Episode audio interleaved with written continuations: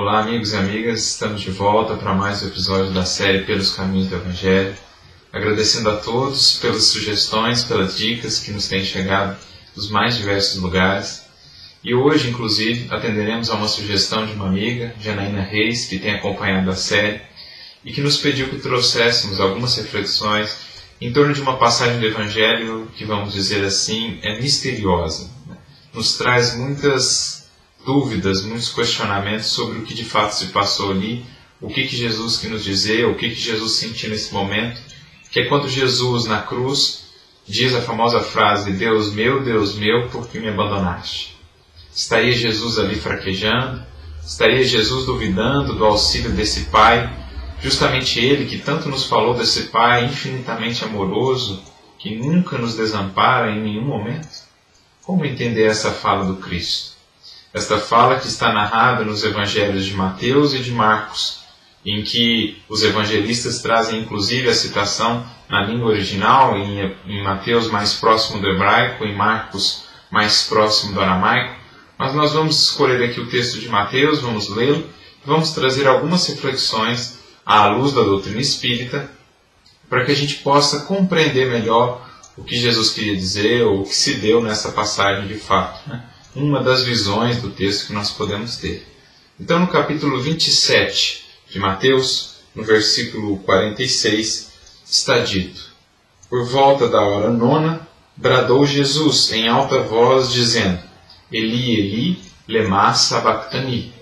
Isto é, meu Deus, meu Deus, por que me abandonaste? Então, uma passagem muito interessante, né, que nos traz, como falei, aqueles questionamentos. Poderia Jesus estar duvidando desse, desse auxílio divino, acreditando que Deus o havia desamparado?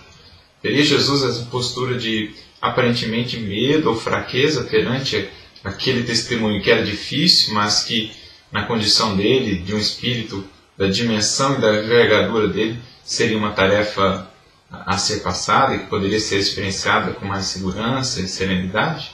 Como entender isso? Sobretudo quando nós vemos outros espíritos que, teoricamente, estariam numa condição inferior espiritual que a do Cristo, embora espíritos superiores, espíritos adiantados, e que tiveram uma postura muito mais serena e tranquila em relação à morte ou em relação aos testemunhos. Poderíamos nos lembrar, por exemplo, do próprio apóstolo Paulo, que teve aquela postura de coragem perante a morte, perante o testemunho, que fazia tremer até mesmo o seu verdugo. Ou mesmo dos cristãos, os discípulos de Jesus, seus seguidores, que diante das, dos mais diversos tipos de morte, as mais dolorosas, sempre tinha uma postura, ou na maioria das vezes, uma postura de confiança, entravam nos circos, por exemplo, cantando, louvando, agradecendo a Deus a oportunidade do testemunho por amor. Como entender então essa aparente discrepância na postura de Jesus e na postura desses outros espíritos? Nos lembrando também de Sócrates, um espírito muito adiantado, um espírito superior, e que teve aquela postura de tamanha serenidade e tranquilidade no momento de tomar a cicuta.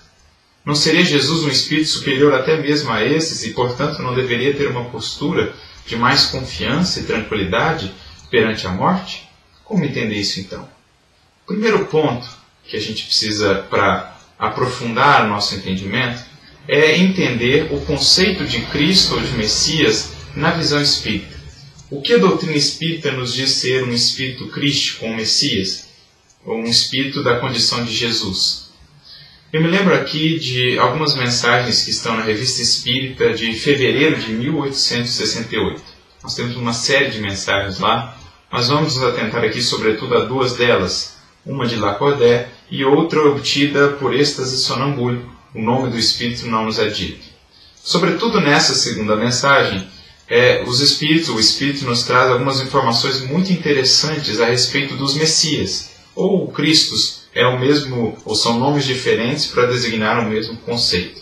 E lá ele vai nos dizer assim: os Messias são seres superiores, chegados ao maior ou mais alto grau da hierarquia celeste, e daí por diante atingem uma perfeição que os torna infalíveis e superiores ou acima das fraquezas humanas, mesmo enquanto encarnados. São admitidos nos conselhos do Altíssimo de quem recebe indiretamente o pensamento, que tem a tarefa, o papel de fazer cumprir. Olha que informação interessante sobre os Messias. Seres que chegaram em escalas ou níveis espirituais que nós sequer ainda conseguimos abordar de maneira mais profunda. Seres que se tornaram daí por diante infalíveis, não falham mais, e que, mesmo encarnados, não estão mais sujeitos às fraquezas humanas, como a dúvida, o medo, né, aquele temor ali. Isso parece, ou essa mensagem parece, contradizer ainda mais aquela fala de Jesus, né? entrar em contraposição ainda mais patente, vamos assim dizer, com o que Jesus fez ou com o que Jesus falou. Como explicar isso? Se é essa visão que a doutrina espírita nos apresenta a respeito de um Cristo. Um espírito com tamanha comunhão, ligação com Deus, que se torna daí por diante infalível e que está sempre confiante nesse amparo divino e que está sempre captando diretamente o pensamento divino, do qual ele é o agente, ele é o executor. Então, como conciliar essa visão aparentemente completamente antagônica que a doutrina espírita nos apresenta com essa frase de Jesus? Mas aí vem o nosso entendimento do contexto de então. Porque quando a gente se aprofunda no estudo, a gente percebe que aquela fala de Jesus não é, na verdade, uma fala dele. Jesus estava retomando ou citando uma fala ou um texto que já existia antes, mais especificamente um texto dos Salmos, um livro ou um, é, textos fundamentais da primeira revelação, ou da Torá, do Antigo Testamento. Este versículo citado por Jesus é, na verdade, o segundo versículo do Salmo 22. Você pode aí abrir a sua Bíblia nas traduções que temos hoje, e você vai ver lá no versículo 2 do Salmo 22, Deus meu, Deus meu, por que me abandonaste ou por que me desamparaste, de acordo com algumas traduções. Então Jesus estava retomando uma fala anterior, uma fala que certamente era muito conhecida por aqueles que o ouviam ali naquele momento. Né, todo judeu, praticamente, sabia decor os livros dos Salmos, o Antigo Testamento. Então, ao ouvirem aquela fala de Jesus, naturalmente eles foram levados né, em pensamento àquele salmo e ao que aquele salmo representa. E aqui entra o outro questionamento. Né?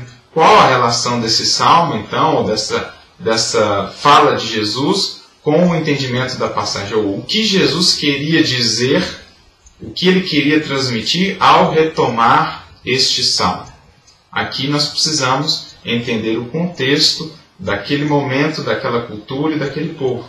Porque um dos maiores anseios, uma das maiores expectativas do povo de Israel de então era a vinda do Messias, o grande e esperado libertador que haveria de libertar Israel do jugo dos romanos e reconduzir aquela nação ao seu devido lugar no concerto das nações. Era essa a grande expectativa daquele povo oprimido por aquele jugo tão pesado do Império Romano. Aguardavam como nunca antes, talvez, a vinda daquele Messias, a vinda do ungido, né? na versão grega, do Cristo, que haveria de chegar e conduzir aquele povo à liberdade. Mas existiam majoritariamente duas concepções de Messias na antiga lei, ou de acordo com as interpretações da antiga lei. A primeira delas, a majoritária, era a versão do Messias davídico, aquele que viria da raiz de Davi como um Messias guerreiro, um Messias empunhando uma espada e que haveria de libertar Israel por meio da luta, né? aquele que haveria de organizar uma revolução armada e conduzir Israel à liberdade por meio desta, desta luta fratricida, muitas vezes desta guerra, uma guerra santa que haveria de libertá-los, enfim, daquele jugo opressor. Essa era a visão mais aguardada do Messias, porque então aquele povo, na maioria, aqueles povos de então estavam associados ou mais vinculados à ideia de um domínio por meio da força, da imposição, domínio por meio da violência muitas vezes. Mas existia também outra concepção de Messias, não tão bem vista, vamos assim dizer, não tão aguardada, mas que existiam sim os seus adeptos, aqueles que aguardavam o Messias de Isaías, esse profeta que é considerado por muitos quase que como o quinto evangelista, porque fala tanto do Evangelho e do Cristo antes da vinda dele, como a maioria dos evangelistas o fizeram. Então ele aborda ou traz muitas profecias a respeito daquele que viria, do justo, do, do libertador, do servo do Senhor que haveria de conduzir Israel a essa liberdade. Não Israel como aquele povo apenas daquele momento ali, mas Israel como um símbolo da humanidade como um todo. Qual era a característica desse Messias de Isaías? Era um Messias que viria libertar esse povo não por meio da violência, não por meio da espada, mas sim um Messias que seria humilde, que seria servo, que ensinaria pelo sacrifício e pelo exemplo o caminho da liberdade. O Messias sofredor, o Messias servidor. Era essa a visão do Messias de Isaías, não pela violência, mas sim pela exemplificação, pelo perdão, pela humildade. Este é o caminho da liberdade que ele haveria de apresentar. E qual a relação desses dois tipos de Messias com o Salmo 22? Ora, o Salmo 22, retomado por Jesus, é justamente um daqueles salmos conhecidos como salmos messiânicos. E ele vai falar justamente a respeito desse Messias servo, desse justo que inocentemente viria seria injustiçado e passaria por todas aquelas dificuldades, mas que demonstraria, pelo sacrifício pessoal, o caminho da liberdade para todos os que se dispusessem a segui-lo. Inclusive, muitas das referências encontradas nesse salmo vão encontrar ressonância direta em muitas das passagens dos acontecimentos na crucificação de Jesus. Então, Jesus estava retomando um salmo que falava de um determinado tipo de Messias. Porque a grande expectativa, até mesmo entre os, os apóstolos, era do Messias davídico, o Messias guerreiro. Então nós podemos imaginar o que se passava na mente e nos corações daqueles que olhavam aquela cena, aquela cena de Jesus sendo crucificado. Será que nós seguimos o homem certo?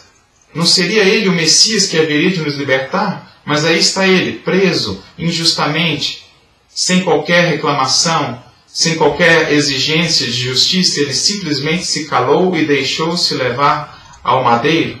Como entender? Onde está a nossa liberdade se aquele que seria o nosso libertador simplesmente, diante da injustiça, se cala? Como entender isso? Então era este o questionamento que estava, ou que perpassava a mente e os corações da maioria dos indivíduos que ali estavam, mesmo dos apóstolos. Eles aguardavam talvez uma resposta para que pudessem compreender que de fato estavam seguindo ou se dispuseram a seguir o homem certo, vamos assim dizer. E então Jesus, nesse momento, retoma esse salmo, como lhes dizer: Sim, meus filhos, eu sou mesmo aquele Messias tão aguardado, mas não o Messias davídico, o Messias de Isaías, o Messias servo, Messias que vem ensinar o caminho da liberdade, mas não utilizando-se para isso das mesmas armas do mal, da violência, da morte, da agressão, do sangue, do derramamento de sangue de irmãos, não assim. E por isso ele escolhe dar essa lição na cruz, que, como nos diz Emmanuel, é o símbolo de uma espada fincada no solo, uma espada encerelhada, como a nos transmitir a mensagem de que Jesus nos convidava a partir daquele momento, daquela exemplificação, a fincar definitivamente para todo o futuro as nossas espadas no chão, abandonando esse recurso de derramamento de sangue na busca é, desses intentos que aparentemente são nobres, mas que nós precisamos atentar para os meios de os conseguir. De os conseguir. Então Jesus nos convidava sim à liberdade, Jesus veio sim nos conduzir à libertação desse jugo opressor, não só dos romanos de então, mas das nossas paixões, da nossa, das nossas imperfeições, mas pelo caminho da paz, pelo caminho da não violência, pelo caminho do amor e do perdão irrestritos, ainda que isso nos custe sacrifício, renúncia e muitas vezes lágrimas. Jesus ali dava a resposta tão aguardada pelos seus seguidores. Ele era sim o esperado, ele era sim o Cristo mas vinha libertá-los pelo caminho do amor. Então Jesus não temeu, Jesus não fraquejou, Jesus não duvidou do auxílio divino. Jesus nos demonstrou que estava mais do que nunca vinculado àquele que é o amor absoluto do universo. Que Deus abençoe a todos, muita luz e muita paz.